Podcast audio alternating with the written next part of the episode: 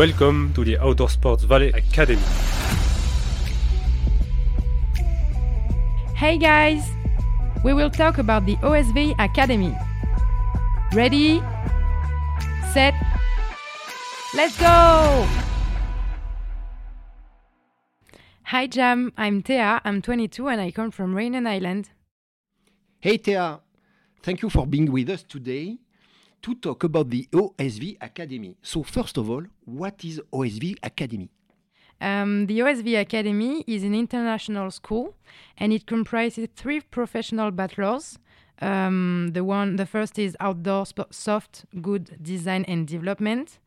Uh, the second is outdoor international sales and promotion, and the last one is outdoor marketing and communication. And the classes are taught by professionals from the outdoor sport industry and in partnership with the OSV Outdoor Sport Valley in Annecy, France. All of these courses are in English, but don't be afraid of that and take it as a challenge. Thea, this is a good challenge. Tell me more about how do you enter in this academy? Um, the recruitment sessions um, are in January and June to June, and we will explain more about the student profiles. But the application process is only on the eCandidat website of USMB University.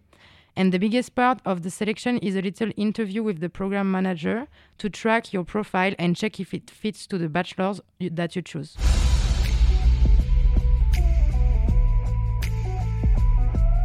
Let's go! Thea, what kind of advice could you give to the future students that are listening to us today? Well, I would say that you hear very often some English conversations. So the best tips are to watch your favorite sitcoms in English with the subtitles in English and take the opportunity to talk with the exchange students also. I like the trick. Okay, thank you so much, uh, Thea. So let's deep dive now into the bachelor, starting with Coline. Hi Jam, I'm Coline, I'm 23, I came from France, and I like to travel the world and be with my friends. Hey, Coline, let's start with outdoor soft good design and development. Coline, what are the objectives of this one? Hi Gerald. So uh, this bachelor is more known as the OSDD1. So it will provide future product technicians with good skill in design and management of garments, bags, and textile accessories. What kind of job can we do with this bachelor? You can be project developer, also project or product manager, but also project designer if you want. Coline, what will be the profile you should have to enter this OSDD bachelor?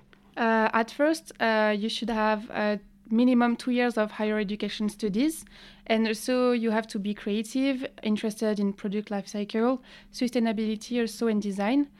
Also, I said that you should like co-working and also be autonomous and willing, and uh, have a good English level, and of course be passionate about outdoor sports. Of course, we need to be passionate, but I'm sure you are. Yeah. Tell me, what will you find as courses? What are the contents?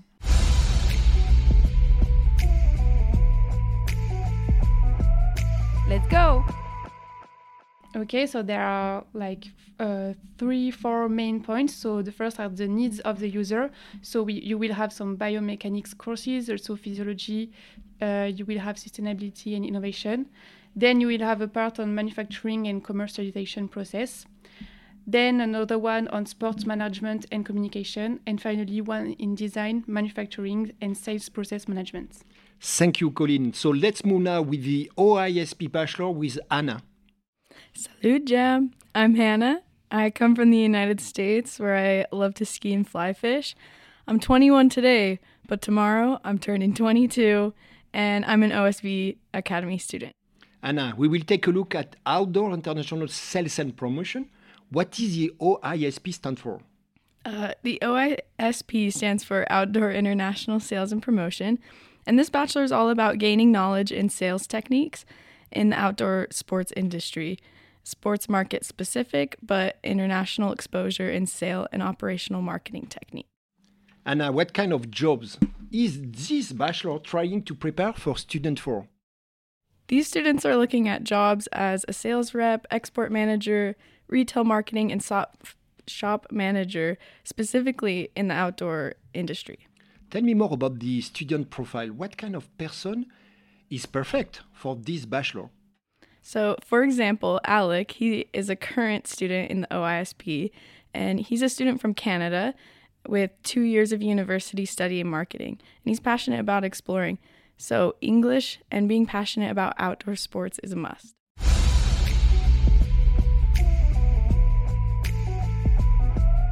Let's go! So, what are students like Alec going to learn? The program is structured around three major topics. So, the first one is understanding the sports industry, and this includes classes like sustainability and industry culture. And then the second um, topic is commercialization process. So, you have classes on consumer behavior, uh, distribution, international trade, and negotiation in an international environment. And then the third topic is management and communication. So these classes include project management, business strategy, and digital marketing and communication.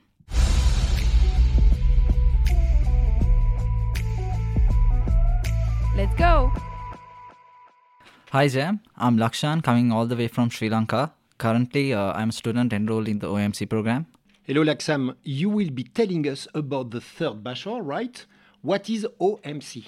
Sure, Gerald. Uh, the OMC, uh, the Outdoor Marketing and Communication Program, is designed to uh, train future go to market specialists uh, capable of fin- finalizing a range of products associated with stories, as well as the main marketing communication tools and content. That sounds really interesting. What kind of job opportunities are available to graduates of this program? So, if you are wondering about the job opportunities available for the graduates of this program, they can work as they can work mainly as go-to-market managers, product managers, and marketing communication managers, among other positions. Lakshan, what kind of student profile is suitable for this program? Regarding the student profiles suitable for this program, the ideal student should have a strong uh, command of uh, English language, as well as good hold of digital communication tools such as social media. In addition, having having a background in product or graphic design is uh, preferable. Uh, it also it is also helpful to experience using Adobe tools such as Illustrator and Photoshop, uh, as well as video editing skills.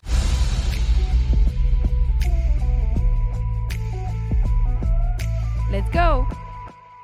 Tell me, what topics are covered in this OMC specific program? Uh, as for the topics covered in the program, uh, students learn about sports market, how to design products, how to design product offers, and define communication programs. The program also covers branding, storytelling, and developing a marketing strategy uh, that caters to the needs of the target audience. Such uh, and uh, we also cover micro uh, categories like uh, greenwashing and how to calculate our own carbon emission. So, Thea, I'm back to you. Uh, if I understand well, Thea, the OSV Academy is a professional school, right? So, what kind of professional experience do you get? Um, well, we have a lot of professional work to do. Like we had an OSV challenge week where the three bachelors have to work together on a specific project for a company.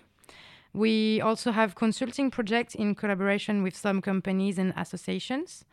And uh, we have to do a six months internship to finish the bachelor's, as well as we also have some field trips to visit some headquarters, factories. But I'll let my colleague talk to you more about that in the step three. Let's go.